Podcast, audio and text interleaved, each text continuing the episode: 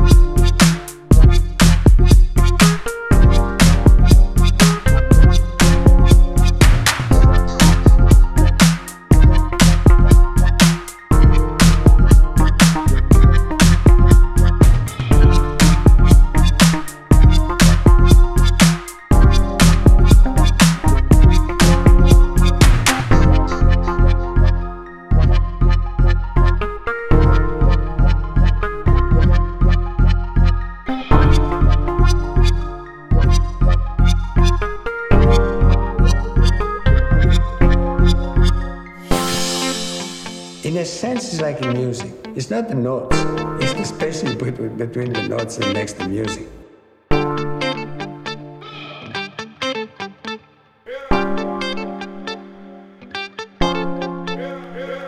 But generally, you think what you hear on the radio is terrible. I think basically it's product.